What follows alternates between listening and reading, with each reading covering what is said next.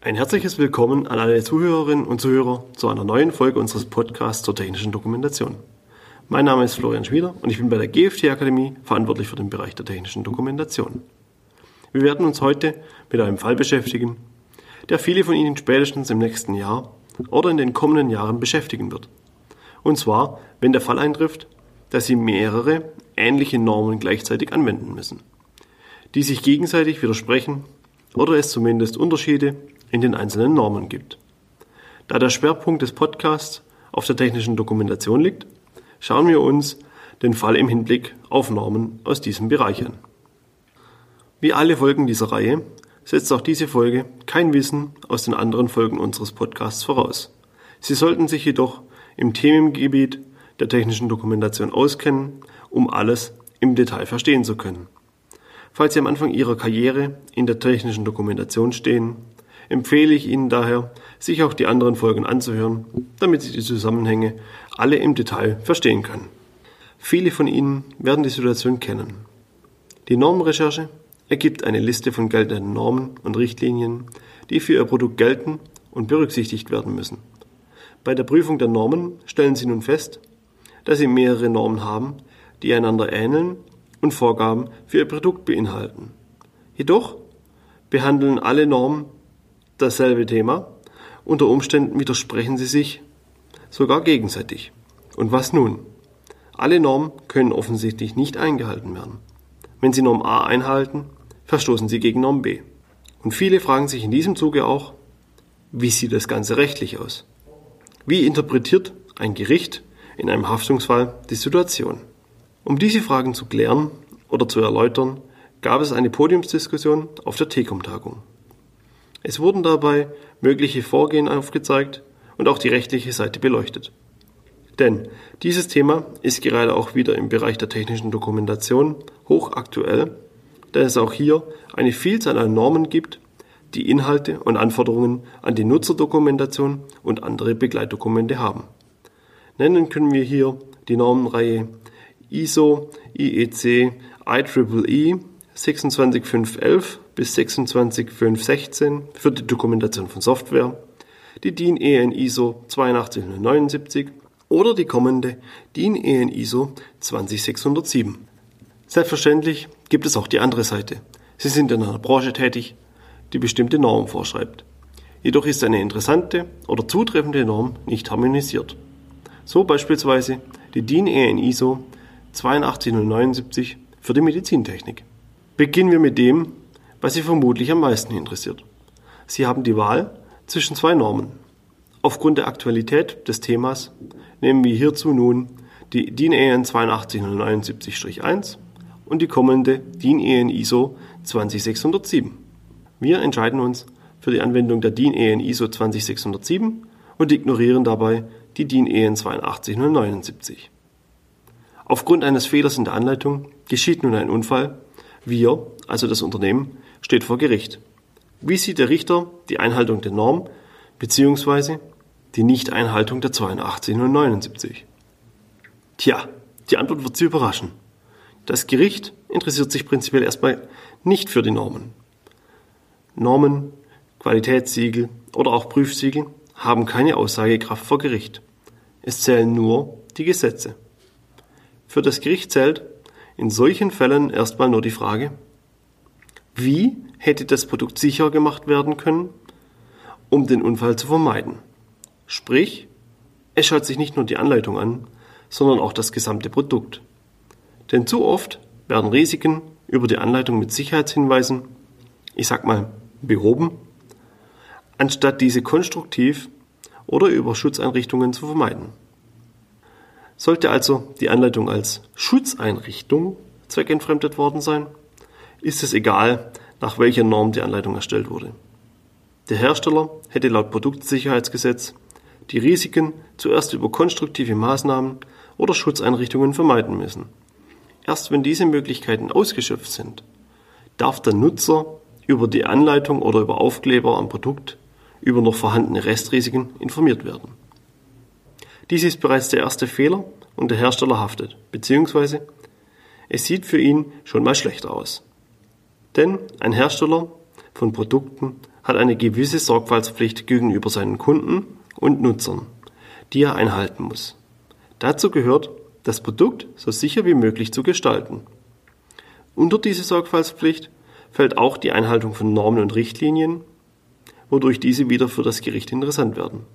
Denn Normen und Richtlinien sollen den aktuellen Stand von Wissenschaft und Technik abbilden. Daher ist die Einhaltung von Normen wichtig. Jedoch schützt das blinde Einhalten von Normen auch nicht vor der Haftung. Normen sollen den aktuellen Stand der Technik abbilden. Jetzt ist eine Norm zehn Jahre alt. Stellt sie noch den aktuellen Stand dar?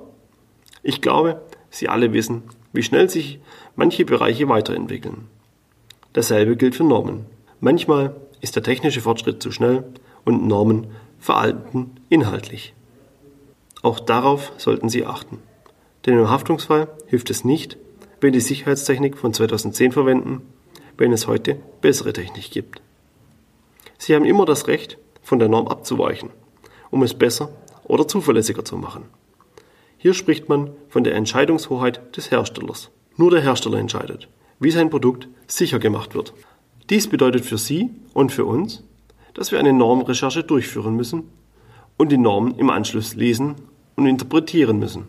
Dazu müssen Sie sich selbst Fragen stellen wie, was wollte der Autor mit der Norm erreichen?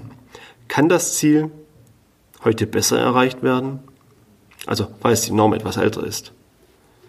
Genau diesen Schritt wird auch das Gericht in einem Haftungsfall machen. Es wird die Normen lesen und interpretieren.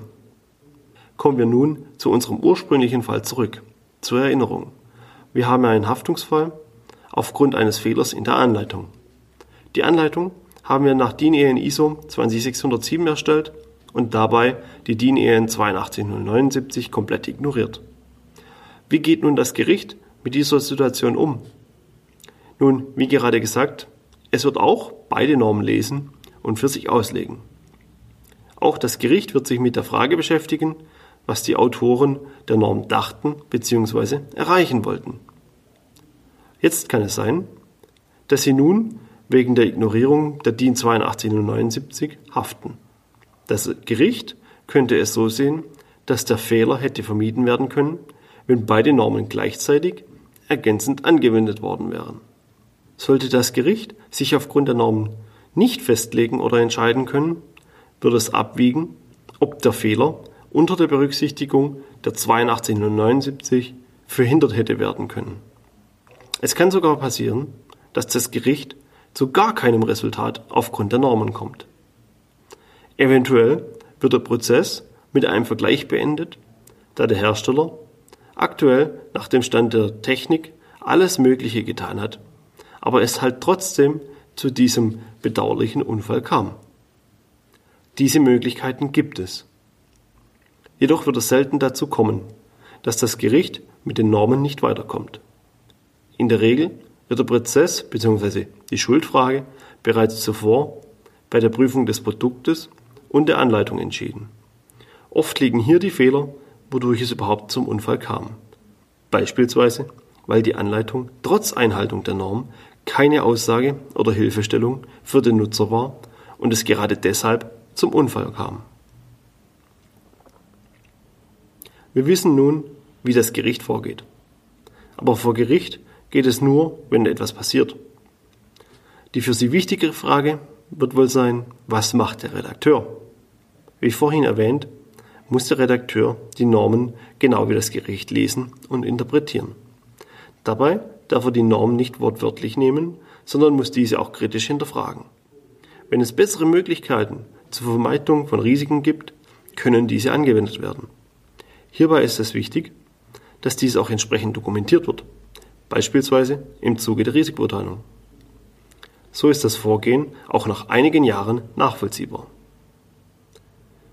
In unserem Beispiel mit den beiden genannten Normen könnte der Vorgang beispielsweise so aussehen, dass wir die Anleitung nach der 82079 aufbauen und strukturieren und über die 20607 verfeinern. Denn beide Normen ergänzen sich seit der Überarbeitung des Entwurfs der 20607. Die Widersprüche wurden dabei entfernt. Kommen wir nun noch zu einem Sonderfall. Es gibt Normen, die Texte für Anleitungen vorschreiben. Meist sind dies internationale Normen. Beispielsweise schreibt die Norm für Handkreissägen Texte von Sicherheitshinweisen vor. Müssen diese wortwörtlich übernommen werden? Prinzipiell müssen die Texte aus den Normen nicht übernommen werden. Teilweise gibt es auch Texte, da macht es gar keinen Sinn, da diese zu schlecht geschrieben sind oder gegen Formulierungsregeln verstoßen. Beispielsweise, wenn Texte für Sicherheits- und Warnhinweise gegen gute Prinzipien wie das Safe-Prinzip verstoßen. Der Sicherheitshinweis wäre durch die Einhaltung des Prinzips leserlicher und besser verständlich. Sprich, auch hier gilt Norm lesen, verstehen und interpretieren. Die Übernahme des Textes wortwörtlich hilft im Haftungsfall nicht, da man es besser hätte machen können. Jedoch kann diese Übernahme dennoch sinnvoll sein. Gerade einige Zertifizierungen fordern die Einhaltung von Normen. Hier dann von Texten abzuweichen, kann zu Schwierigkeiten bei der Zertifizierung führen. Es muss also gründlich abgewogen werden, ob von einer Norm abgewichen werden kann oder nicht. Wichtig ist auch immer, das Ganze entsprechend zu dokumentieren. In diesem Zusammenhang wird es auch spannend, sobald die ISO 20607 veröffentlicht und für Produkte angewendet wird. Auch sie schreibt Texte, Inhalte und Strukturen für Anleitungen vor, um so ein Kochrezept für den Maschinenbau darzustellen. Sollte hier aufgrund der Übernahme dieses Kochrezeptes dann ein Haftungsfall entstehen, wird es spannend zu sehen, wie die Juristen mit der Norm umgehen und wie oder ob sich die Norm dann in den nächsten Jahren verändern wird. Auch die Weiterentwicklung der Normen und Richtlinien bleibt spannend. Die digitale Dokumentation bzw. die papierlose Dokumentation hält in einigen Normen und Richtlinien bereits Einzug, wurde aber noch nicht offiziell seitens der Gesetzgeber als vollwertiger Papierersatz bestätigt. Sobald dies jedoch geschieht, haben wir beispielsweise die nächste Überschneidung von Normen. Dafür Software-Dokumentation dann beispielsweise noch die Normenreihe ISO, IEC, IEEE 26511 bis 26516 hinzukommt. Wir sind nun wieder am Ende des heutigen Podcasts und somit am Ende unserer heutigen Folge. Ich hoffe, Ihnen hat diese Folge gefallen. Nächste Woche geht es nochmals mit weiteren aktuellen Themen von der TECOM weiter, bevor wir dann in die Weihnachtspause gehen. Sollten Sie Anregungen oder Fragen zu dem Thema haben, schreiben Sie diese bitte in die Kommentare oder lassen Sie uns diese per E-Mail zukommen. Ich freue mich schon auf die nächste Woche und hoffe, Sie sind auch wieder mit dabei. Herzlichen Dank fürs Zuhören. Bis zur nächsten Woche.